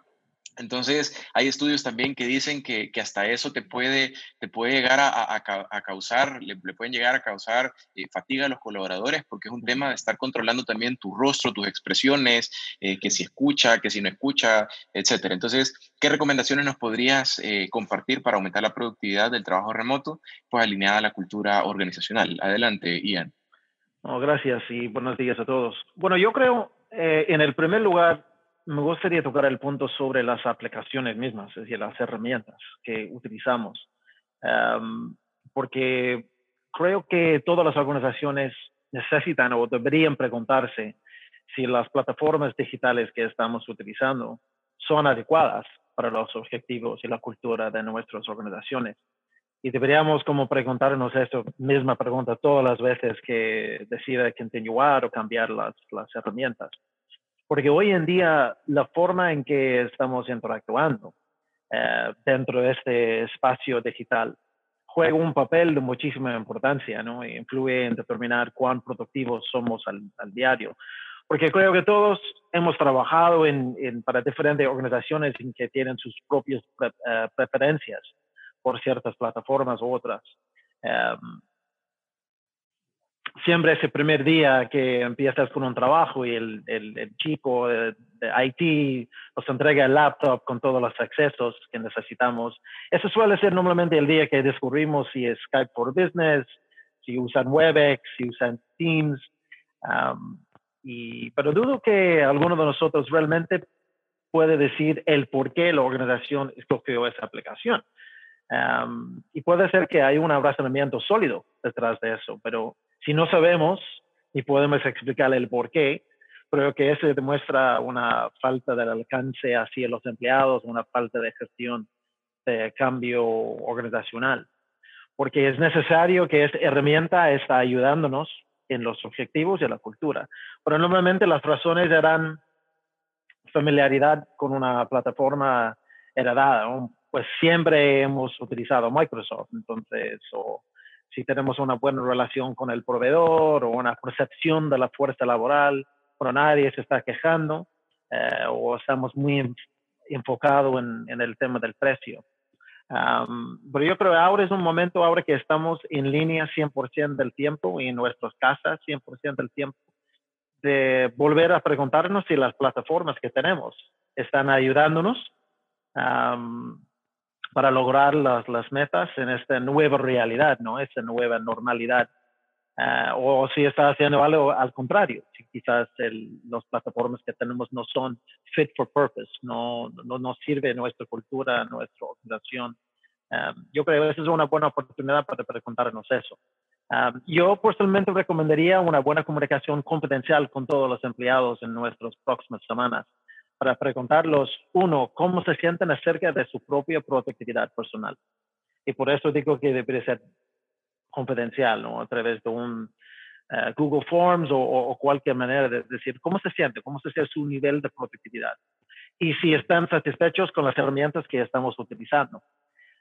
y tres, si es posible, si el proveedor de la plataforma que ustedes tienen puede proveer información de usuario, eh, business intelligence para saber si ellos pueden darnos un informe de, cómo estamos utilizando las, las herramientas, porque a veces no estamos obteniendo todos los beneficios de las herramientas que utilizamos, porque no, no siempre conocemos todas las funciones y nos eh, encontramos, ¿no? De preguntar, o sea, yo llevo no sé cuánto tiempo con la empresa, ¿cómo se hace A y B y C? Y puede ser algo sensible. Y ni siquiera sabemos lo que no sabemos. Ah, entonces, yo creo en consiguiendo información sobre cómo estamos utilizando las herramientas eh, hoy en día sería un buen, bueno, estas tres cosas, preguntarle cómo se sienten, em, si están satisfechos con los, las herramientas y conseguir algo de, de, reportes o informes del, del, proveedor para ver si estamos utilizando las herramientas bien. Ese es mi, primer punto, enfocarse en la parte de, de, las herramientas. Y mi segundo punto sería en la parte más personal, si deberíamos desconectarnos un poco, porque también es una buena oportunidad que empezamos a pensar en nuestra cultura y en términos de cadencia, ¿no? O sea, todas las reuniones que, si pensamos que tuvimos muchas reuniones antes, uh, a veces estuvimos en línea y luego vamos a la sala de reuniones y luego tomamos un cafecito para otros. Podemos tener tres llamadas o tres reuniones en tres formas distintas. Ahora es 100% en línea y en tiempo real. y yo creo que este es un momento para repensar eh, el típico flujo de trabajo que tenemos. Ah, estuve leyendo un artículo de un periodista llamada Manu Jiang de, BBC, en que recomiendo que, yo, recomiendo que todos eh, deberían, como yo puedo compartirlo con, con los demás, fue publicado el, el, mes pasado, en que hay detalle que estar en Zoom, en Teams, puede realmente hacerte sentir más agotado al final del día que, que en un ambiente regular, porque estás constantemente eh, pensando en cómo me veo, cómo estoy. Ah, también nos frustramos mucho cuando hay un problema de, del nivel de, de, velocidad del, del, Internet. Hoy, por ejemplo, del Facebook. Y, y, ya, quizás, eh, bueno, por ser parte de Liberty Latinoamérica, estoy seguro que la parte de más móvil funciona súper bien, pero ahora estamos... Uh, siempre contamos con la velocidad de, de, la red de la empresa, ahora estamos contando con la red de la, de, nuestra propia casa. Entonces, quizás deberíamos pensar, ¿de verdaderamente necesitamos hacer esta llamada en vivo? Ah, yo, yo creo que es importante como desconectarse un poco. Dice que ese artículo es muy gracioso, que dice, normalmente cuando estamos viendo la, la televisión es para, como, para que su mente se desvaye, pero en una videomada es como si estuvieras viendo la televisión y la televisión también te está mirando. Ah, y eso puede intimidar un poco. Um, entonces yo creo que es algo para repensar eh, si verdaderamente necesitamos que cada reunión está en línea, porque si es constantemente notificaciones, notificaciones, se puede agotar mucho. Y eso es para llegar al último punto, que yo creo es una combinación de, de los dos. Muchas de las herramientas que estamos utilizando para el trabajo, Zoom, WhatsApp, son ahora también lo más utilizadas para comunicarnos con nuestros queridos y amigos y familiares Ah, y si pensamos que ya teníamos un alto porcentaje de interacciones personales eh, alto en, en, línea, eso también ha llegado a 100%, utilizando las mismas herramientas. Entonces, la línea clara de separación entre trabajo y la vida social o personal se reducen aún más. y todos queremos pensar que somos muy buenos con multitasking, pero hay muchos como estudios que dicen que cuando estás haciendo multitasking, el nivel de productividad puede bajar por, 40%, ah, porque estás constantemente eh, utilizando el, WhatsApp para el amigo y no sé qué, y después otro WhatsApp para, para un, puede ser un reporte y a veces no sabemos cómo priorizar si es notificaciones de trabajo, es de personal y si es necesario o no es necesario. Entonces, yo creo que deberíamos cuestionar nuestras herramientas primero si tenemos la, el, el, las, las, ERPs y los HRIS, que es suficiente para nuestro trabajo y verdaderamente preguntarnos eso y trabajar con nuestros CIOs, CTOs para. Desconectamos durante el día, de vez en cuando yo quito el internet, si estoy trabajando en un email, si estoy trabajando en una presentación, si estoy trabajando en un Excel, yo quito el internet y, trabajo full offline para evitar un poco de constantemente eh, si la red está lenta o si hay bastante notificaciones, es muy importante. Y mantener el laptop fuera de la vista una vez que, que finaliza el día laboral, porque eso es algo que yo hago. A las 5 ya yo cierro la laptop y lo, y lo pongo en otro, otro cuarto, porque si siempre tengo la sensación de que estoy en el trabajo, mi nivel de productividad puede bajar, porque si nunca termino, entonces ese nivel. Y, y, y si tenemos que usar las mismas aplicaciones para comunicar con colegas de trabajo y con la familia, entonces por lo menos ahí debería establecer notificaciones distintas, eh, porque si un mensaje del jefe no debería sonar igual que lo de mi madre.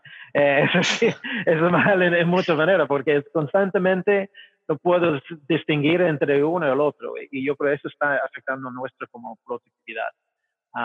eso sería mi, mi consejo. Totalmente. Gracias, eh, Ian, por, por, tu aporte. Eh, yo creo que el, que el, que el, tema está de, de, cómo se juntan todos los roles, ¿verdad? Porque también tú puedes estar en un chat eh, de WhatsApp con el trabajo y al mismo tiempo pues está tu familiar preguntándote, pero estás en línea, ¿por qué no respondes? Entonces, o, o, de igual forma he estado, he estado en distintas llamadas donde, donde la otra persona directamente me dice, mira, me vas a disculpar que al mismo tiempo que tengo esta llamada estoy homeschooling con, con mi hijo. Entonces, eh, son, son cómo, cómo, están, cómo están manejando en, el mismo, en los mismos dos, tres metros cuadrados con absolutamente toda esa información. Así que eh, ahí están las recomendaciones de, de, Ian en temas de productividad. Muchas gracias. Adelante, Carlos. Ah, Gracias, Ian. Yo, yo concuerdo con Ian en el tema de que nunca nos habíamos visto tanto la cara y ahora ya, ya, ya no. Entonces, o sea, hace falta ver la cara de los demás. Pero, pero bueno, aquí ahorita, Eduardo, gracias, bienvenido. Eh, la, la, pregunta que te, que te, queremos hacer a ti realmente es, o sea, lo, justo lo que Ian decía, o sea, estamos, nunca había existido tanto de balance vida-trabajo, nunca. Porque hoy la empresa se metió a la familia, no es como que la familia le llevaste al trabajo, sino que la empresa se metió a la familia. Y, justo lo que decía Ian, pues o sea, estamos almorzando con el jefe o con el colaborador o con el cliente, estamos...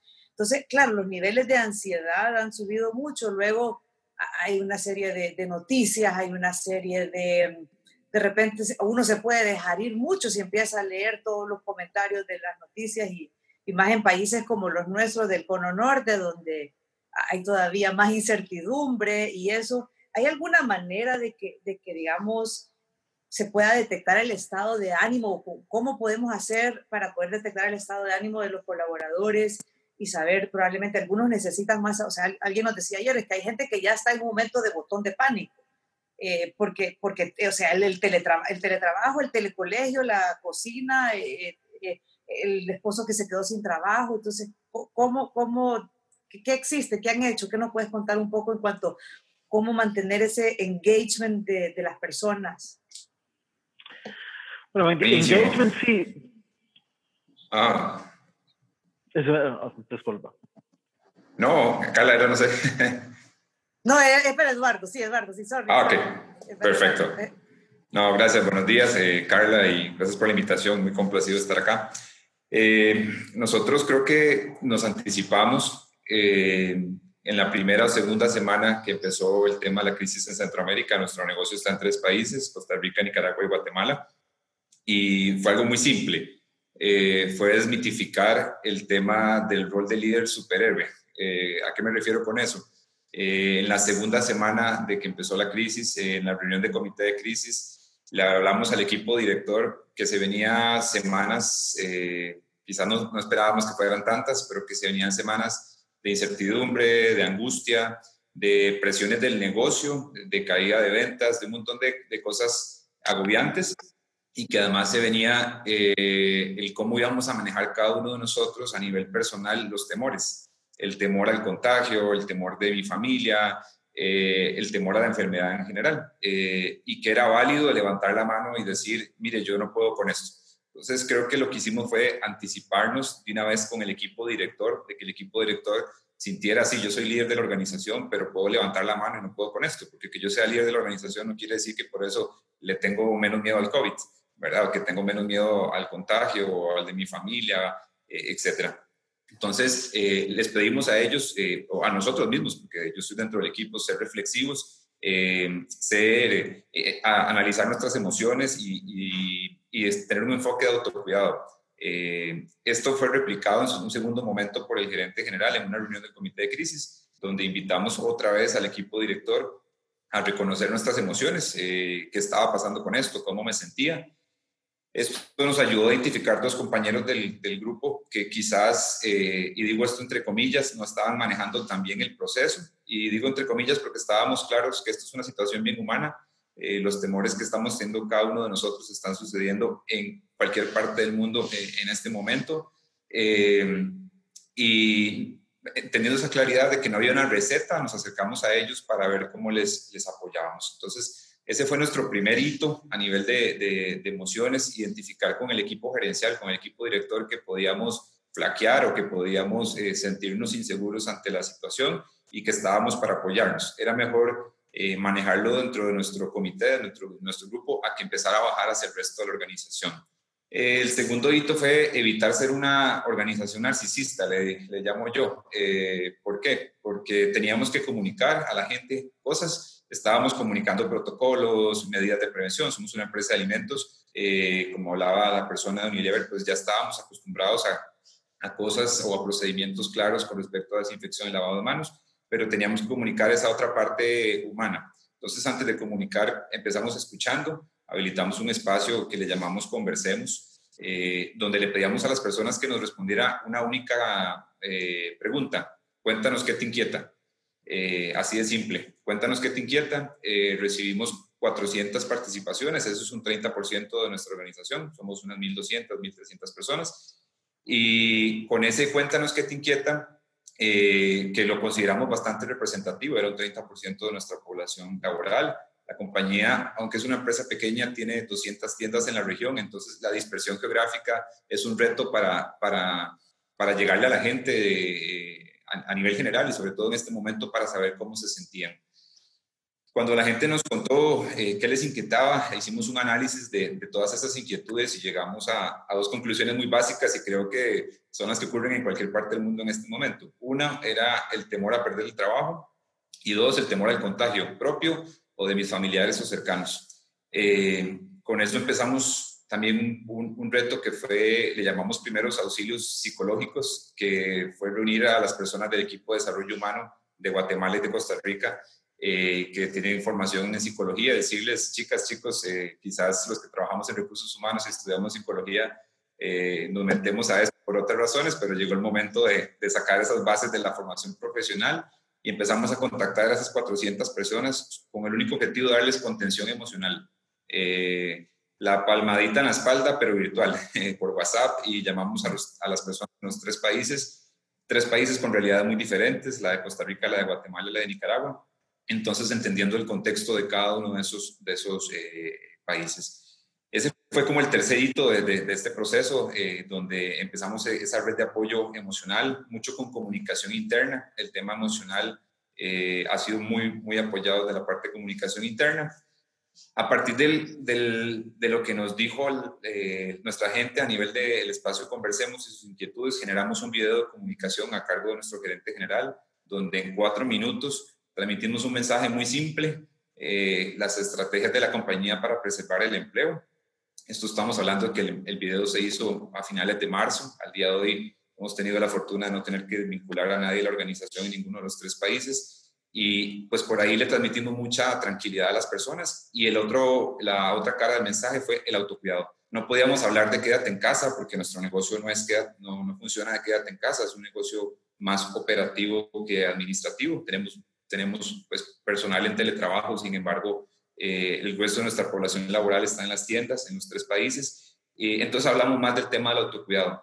Eh, el que se cuidaran ellas, que cuidaran a sus familias, como creo que mencionó Estuardo, eh, que se cuidaran eh, en general y que cuidáramos el trabajo. En ese momento hablamos de que ninguno de nuestros invitados podía irse molesto o insatisfecho. Entonces, eh, eso, e, ese mensaje caló profundamente en la gente. Empezamos a trabajar muchos mensajes positivos. A partir ya de mediados de abril dejamos de comunicar temas de COVID. Creo que ya estábamos sobre irradiados de COVID y dijimos, no, empecemos a hablar de temas positivos y mensajes positivos. Y empezamos a con, con pausas activas eh, virtuales, desde yoga, funcional, zumba, juegos. Tenemos una, un, grupo privado de Facebook, de Facebook para nuestros colaboradores, donde hay, hay unas 600 personas de la compañía y a partir de ahí empezamos a pedirles eh, suba recetas, haga videos de TikTok, cualquier cosa que los mantuviera con su mente alejada de COVID. Virtuales de formación, eh, etcétera. Entonces empezamos a trabajar mucho el tema de, bueno, ya no queremos comunicar COVID, eh, los protocolos están claros, empecemos a trabajar mensajes mensajes positivos. Eh, en eso se vino la parte de los mensajes positivos, el trabajar la parte de identificar las emociones. Entonces, eh, creamos algo que le llamamos el, el POPSómetro, que era una especie de Happy Index eh, con un interno donde las personas ingresaban y calificaban con emoticones su estado de ánimo y con colores, y le ponían nombre y color a, su estado de ánimo y al dar clic a ese emoticón lo direccionaba a otra parte del site donde habían tips de cómo administrar eh, ese estado emocional. Eh, también incluso nos, estamos trabajando ahorita con identificar a los que han calificado en verde, porque los calificaron en verde son personas que están diciendo, pues me preocupa, pero me siento bien para administrar esa situación. Y son esos líderes verdes positivos que necesitamos para replicar un mensaje eh, positivo en el resto de la, de, la, de la compañía. Eh, entonces el popsómetro hoy por hoy creo que va al corte de ayer con, con unas 365 interacciones, si la memoria no me falla. Eh, y entonces ahí la, la, gente está compartiendo el cómo están sus emociones, el cómo se siente. Y eso también nos está dando insumos para nuestros mensajes de comunicación interna. Eh, el viernes pasado hicimos un webinar de autocuidado y a partir de ahora nuestra campaña de comunicación interna para mayo está enfocada 100% autocuidado.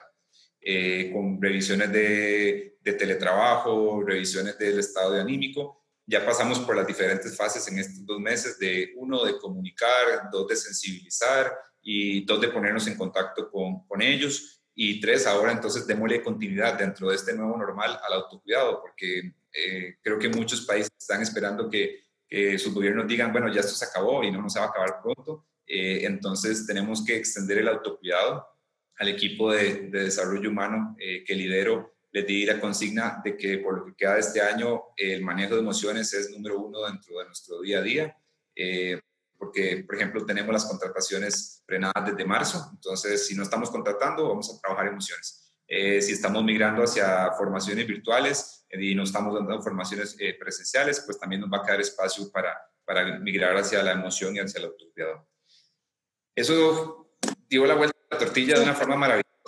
Eh, no, pero empezamos, espectacular. Empezamos a, empezamos a recibir videos en nuestras redes privadas de las personas en nuestras heladerías, videos motivacionales, eh, apoyando a la empresa. Bueno, eh, no les puedo ni contar los, los, mensajes positivos. La gente está, no lo hemos medido, pero la gente está con un nivel de compromiso y de motivación alta. Estamos con un, un proyecto de cambio de roles ocupacionales donde eh, personal nuestro, como no está al 100% ocupado, está desempeñando otros roles. No ha habido la más mínima objeción de la gente.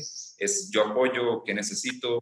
En un país como Guatemala, eh, se los digo en forma chistosa, pero la verdad es que es de agradecerlo. La gente nos llamaba de que estaba dispuesta a hacerle un préstamo a la compañía porque se pagó el salario completo aunque no se estaba trabajando. Entonces, creo que todo este manejo de emociones sensibilizó tanto a la gente que se volvió algo más positivo, que es un nivel de compromiso y de satisfacción.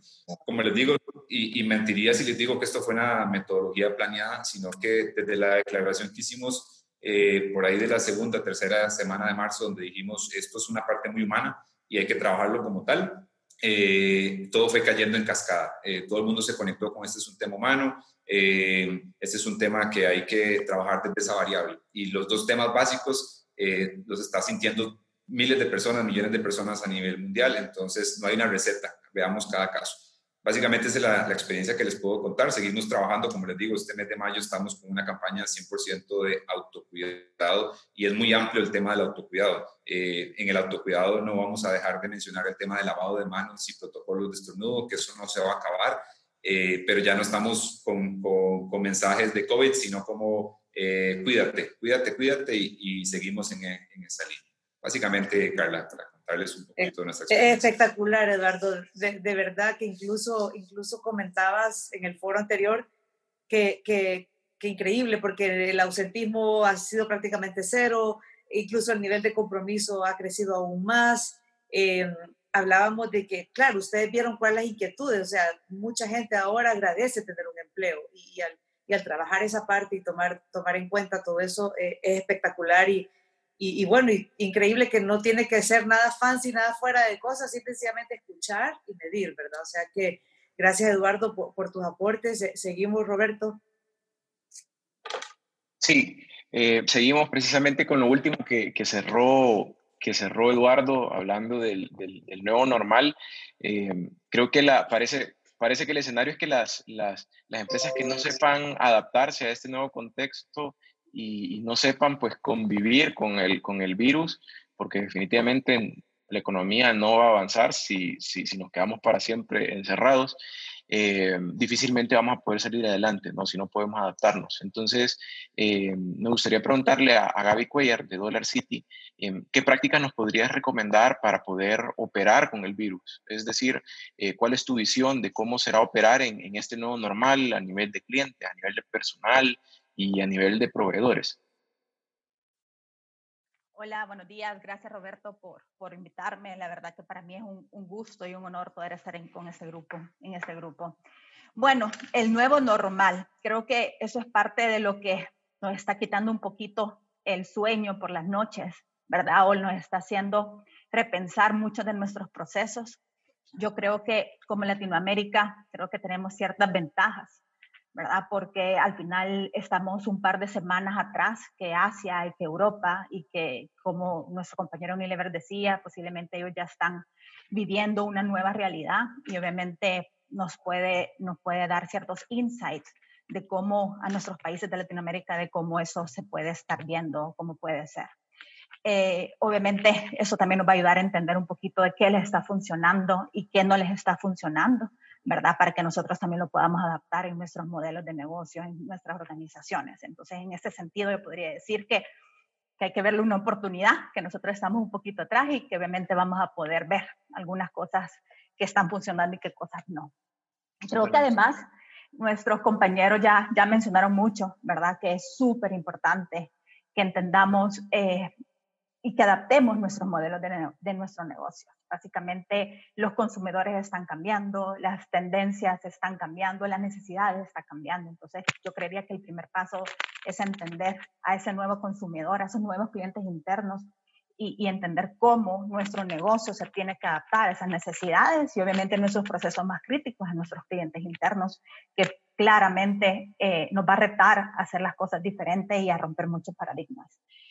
Eh, Está también todo el tema de bioseguridad, o sea, no lo mencionábamos, o sea, mencionábamos mucho en, estas, en, estos, en estos momentos. Obviamente poder operar y manejar una ejecución casi que perfecta en todos los procesos de bioseguridad es un proceso, es clave en esa nueva realidad. Básicamente tenemos que volvernos expertos eh, en esos protocolos, en cuidar la salud mental de nuestros equipos, en, obviamente en preocuparnos en cosas que antes normalmente no nos preocupábamos tanto, no le poníamos tanta atención. Ahorita creo que en esta nueva realidad nos está retando a, ponerlos como, pilar fundamental para cuidar a nuestros colaboradores, a nuestros clientes y, obviamente también a nuestros proveedores. Pero quizás para mí lo más importante eh, de cara a esa nueva realidad y básicamente lo que va a ayudar a las empresas a salir victoriosos es el, es el poder manejar correctamente la incertidumbre y la ambigüedad. Muchos de nosotros estamos ahorita pensando, tratando de mapear procesos, ¿verdad? De cómo va a ser esa nueva realidad o de cómo, o ya pensamos que ya pasamos por esa etapa y que ya estamos operando en esa nueva realidad, pero la realidad es que no sabemos cómo va a ser esa nueva realidad hasta que ya lo estemos viviendo. Entonces, las empresas que logren generar esa capacidad de adaptarse rápidamente a esa nueva realidad y a esas nuevas demandas son las empresas que van a poder salir adelante y, y, que van a poder darle, o sea, que van a poder tener una ventaja competitiva eh, en el mercado. Y cuando hablamos de esa ventaja competitiva y de esa nueva realidad y de poderse adaptar rápidamente, no podemos dejar de, lado a los líderes que al final son las personas que van a hacer que esa nueva realidad pase. ¿Verdad? Eh, obviamente los líderes de la organización, o sea, son los que nos vamos a tener que adaptar y vamos a tener que estar empujando esos cambios adentro de la organización. Entonces yo también creo que los, los comités directivos, los grupos de liderazgo que tengan como fortaleza las competencias que ya mis compañeros mencionaron, pero que quería agregar algunas, ¿verdad? Como lo son la capacidad de manejo y emociones la capacidad de manejar bien correctamente las emociones, pero no solamente las emociones, sino que también las frustraciones, la flexibilidad, ¿verdad? Interna, para a veces dejar de lado un poquito el ego y entender que no necesariamente nosotros vamos a poder tener las respuestas de todo, pero que no vamos a poder, o sea, pero que sí vamos a tener la capacidad de flexibilizarnos ante otras recomendaciones. La creatividad para solucionar problemas de una, de una manera diferente eh, van a ser críticos en que las organizaciones puedan salir adelante. Pero quizás para mí el punto más importante que todos los líderes de la organización debemos de entender es que estamos hablando de un proceso humano. Esta pandemia básicamente está tocando a muchas personas, a muchas familias, así que los líderes que tengan la capacidad de, de mostrarse cercanos a sus equipos, que tengan la capacidad de, demostrarse, de, humanizar sus procesos, ¿verdad? Eh, y que tengan esa capacidad de, entender y ponerse en los zapatos de otros, son los que en conjunto con sus equipos van a poder empujar cambios diferentes. Y, y, yo sí creo que esos líderes van a poder poner a sus empresas en, una, en un momento positivo, un momento diferente, donde después de esa situación puedan salir mucho más fortalecidos. Totalmente. Eh, muchas gracias, Gaby, por, por, tu valioso aporte. Vamos con la última intervención, Carla de Henry. Adelante, Carla. No, y, tal vez quiero resaltar algo que, que, que, Gaby, que Gaby dijo que es importante. O sea, ella dice dejar el, el, ego a un lado. O sea, también hoy se ve mucho la necesidad de ese liderazgo con humildad, ¿no? O sea, el saber puede pedir ayuda, el saber que todos nos sentimos de un momento dado débiles, frustrados. Eh, incluso la semana pasada yo veía que, que, existen herramientas que te ayudan a medir el nivel de inteligencia emocional de tus colaboradores y cómo les está afectando este nuevo normal. Y el líder que tenga la habilidad de preocuparse por eso, bueno, hay que hacer magia, muchísima magia. Creo que hay que pedir mucha sabiduría. Pero, pero bueno, ya, ya para ir cerrando este foro, y yo sé que, que realmente ha sido un aprendizaje, una maestría aquí. Eh, Henry, yo quiero, yo quiero ir, ir que, que, tú me ayudes a que, a que, como Gaby lo decía, podemos salir fortalecidos. Yo quiero un poco como ver cómo vemos el lado positivo de, de esta crisis que, que, lo que hizo fue poner en, en, relieve que lo humano es lo más importante. Cuando, cuando yo hablé con José eh, la primera vez me decía, Carla, todo lo que tiene que ver con COVID es gente, es humano, o sea, quien no lo tenga claro es así. Entonces, tal vez que nos pudieras compartir y enseñar a ver eh, cómo podemos ver ese vaso medio, en vez de verlo vacío, verlo medio lleno, si tal vez a veces le vemos que solo le queda un poquito de agua, pero cómo, cómo esa agüita lo ocupamos para sembrar el frijol y, que crezca, o sea, ¿qué, qué, puedes decir tú? O sea, ¿cómo, cómo, cómo esto ha dejado cosas buenas también en toda la gestión de capital humano? Sí, gracias eh, Carla por la invitación y qué bueno saludar a muchos colegas que están por acá. Pues voy a tratar de resumir un poquito, creo que ya en honor al tiempo ya hay un poquito seguro de personas que tienen algún otro compromiso, pero vamos a, tratar de, puntualizar en algunas ideas que, tengo para compartir con el foro. Eh, y bueno, ¿qué, nos deja esto positivo? Bueno, nos deja positivo eh, muchos temas. Yo creo que muchos han comentado el tema de teletrabajo y que tiene algunas adversidades también, ¿verdad? Dentro del punto de vista de lo que manejamos, pero creo que el teletrabajo también nos permite, dentro de todo, este, establecer también conexiones a nivel del núcleo familiar donde estamos. Creo que eso es importante y yo rescato mucho el trabajo desde ese punto de vista. O sea, si bien eh, creo que eh, eh, las compañías que no estaban adecuadas a un modelo de teletrabajo, pues han tenido sus complicaciones, pero creo que el teletrabajo también, todo eso nos ha permitido ir un poco más a lo interno de nuestras familias, compartir con nuestro núcleo familiar, estar más cercano también, aunque lejos, con nuestra familia eh, directa.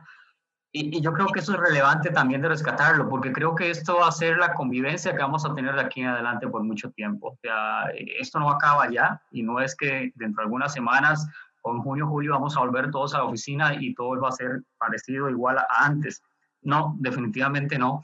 Y yo creo dentro de las cosas positivas, creo que el teletrabajo también ha ayudado a impactar todo el tema emocional de la familia, de nuestras familias y la familia de nuestros colaboradores. Creo que eso es importante y relevante comentarlo, no dejarlo ir de lado.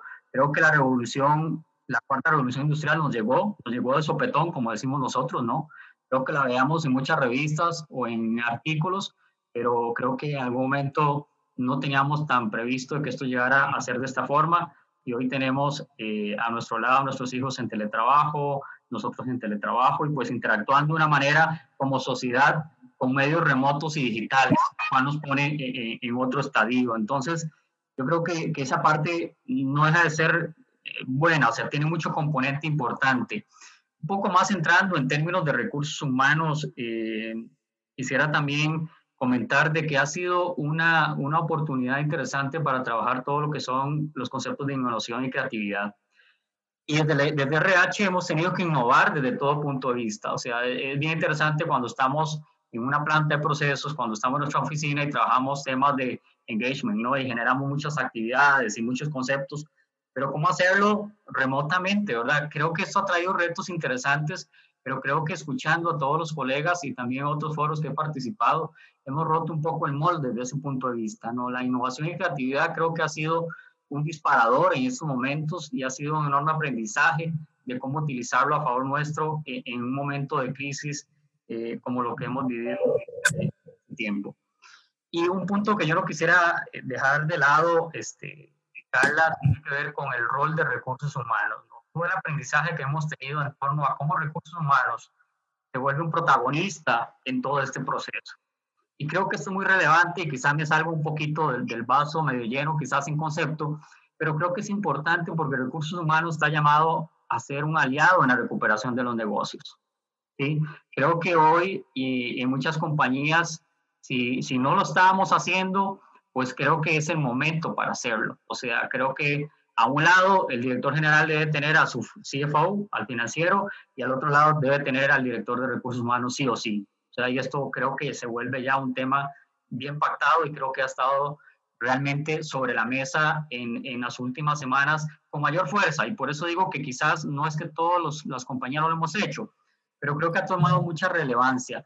Y estamos llamados a ser como ese motor impulsor para ese reordenamiento que están teniendo las compañías hoy en día. Porque creo que para nadie es un secreto aquí en, en, este cuarto donde estamos, en este foro, de que las compañías están reinventando.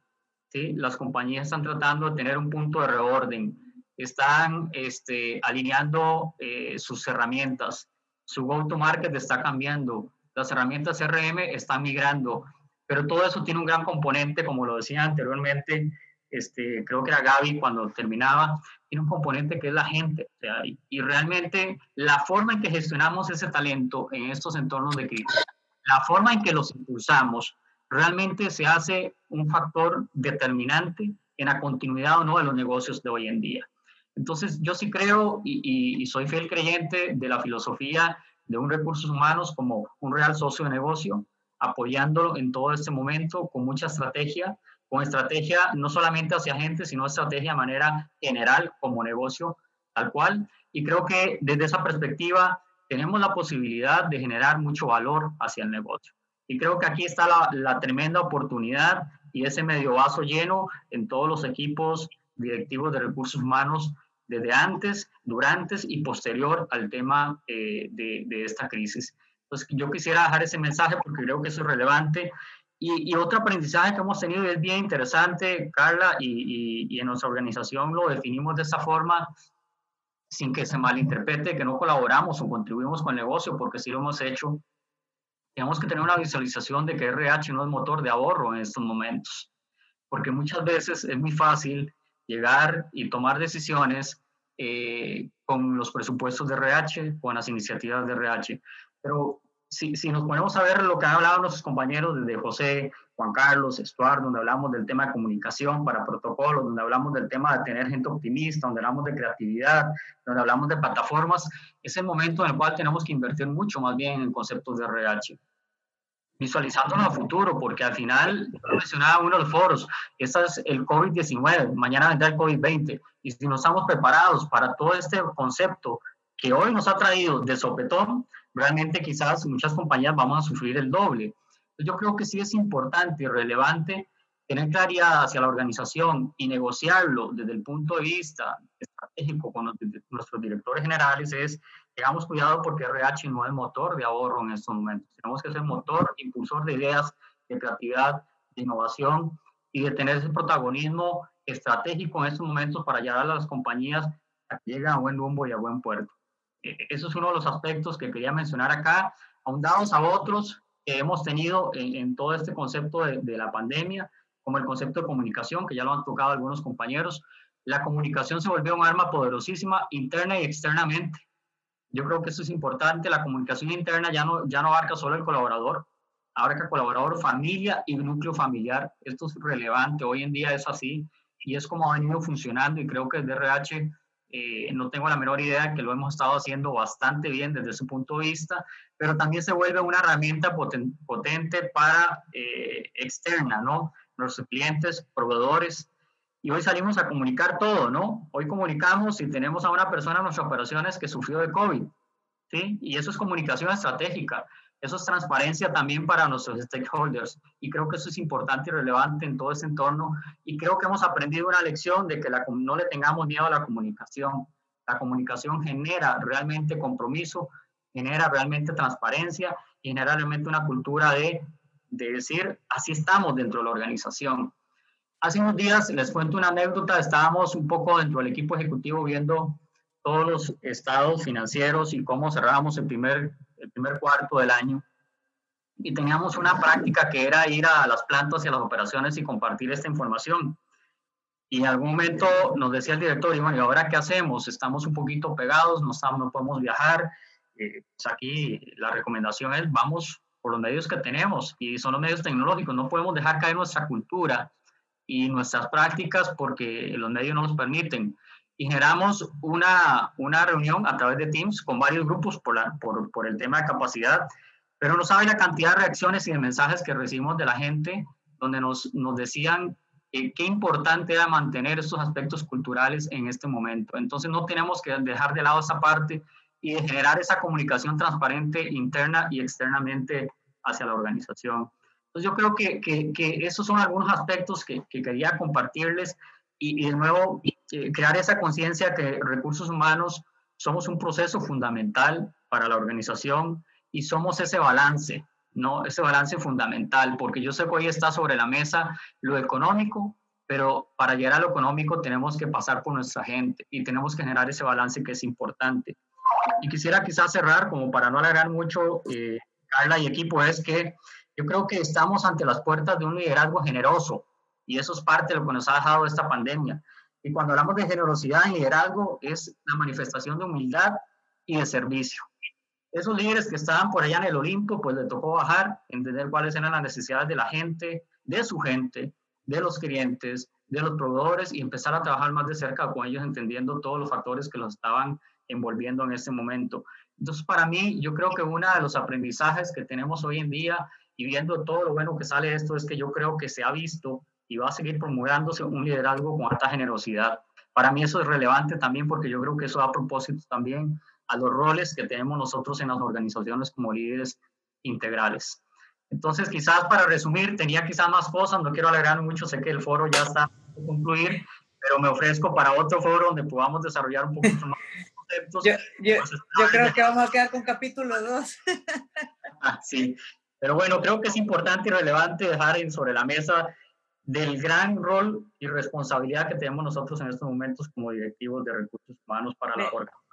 Me, me, encanta, me encanta, Henry, y, y realmente me, me, encanta tu visión y, y eso que, que, has dicho, o sea, que, que, este, este, es el, este es el momento de, de, capital humano, o sea, de reganar, de reganar ese, ese liderazgo, esa parte estratégica, eh, eh, es sumamente, sumamente importante. También, también platicábamos y, y en todo lo que, escuchándolos a todos ustedes, hoy más que nunca el propósito se ha hecho indispensable, es decir, e, el poder, el poder eh, tener clarísimo el propósito de la organización, el propósito de que nosotros tenemos como, como personas y nos conectamos con ese propósito. Eh, e, es el momento donde todo lo, todo lo humano sobresale y, se hace relevante. Eh, así que, bueno, yo en aras del tiempo hay, hay muchas preguntas, lo que nosotros vamos a tratar de hacer es, es eh, pues se las vamos a hacer llegar a los panelistas, los vamos a molestar y nos comprometemos a entregar un resumen de todo lo que vimos hoy. No me queda más que agradecerle nuevamente a todas las personas que se conectaron. Eh, saben que el Grupo Searching está, tenemos este año, cumplimos, íbamos a celebrar presencialmente, pero hoy virtualmente 25 años en el mercado, eh, conociendo eh, gente, el talento, cómo se mueve y y también nos toca reinventarnos. Así que muchísimas gracias a todos por haber participado y nos vamos a estar comunicando con cada uno de ustedes de verdad.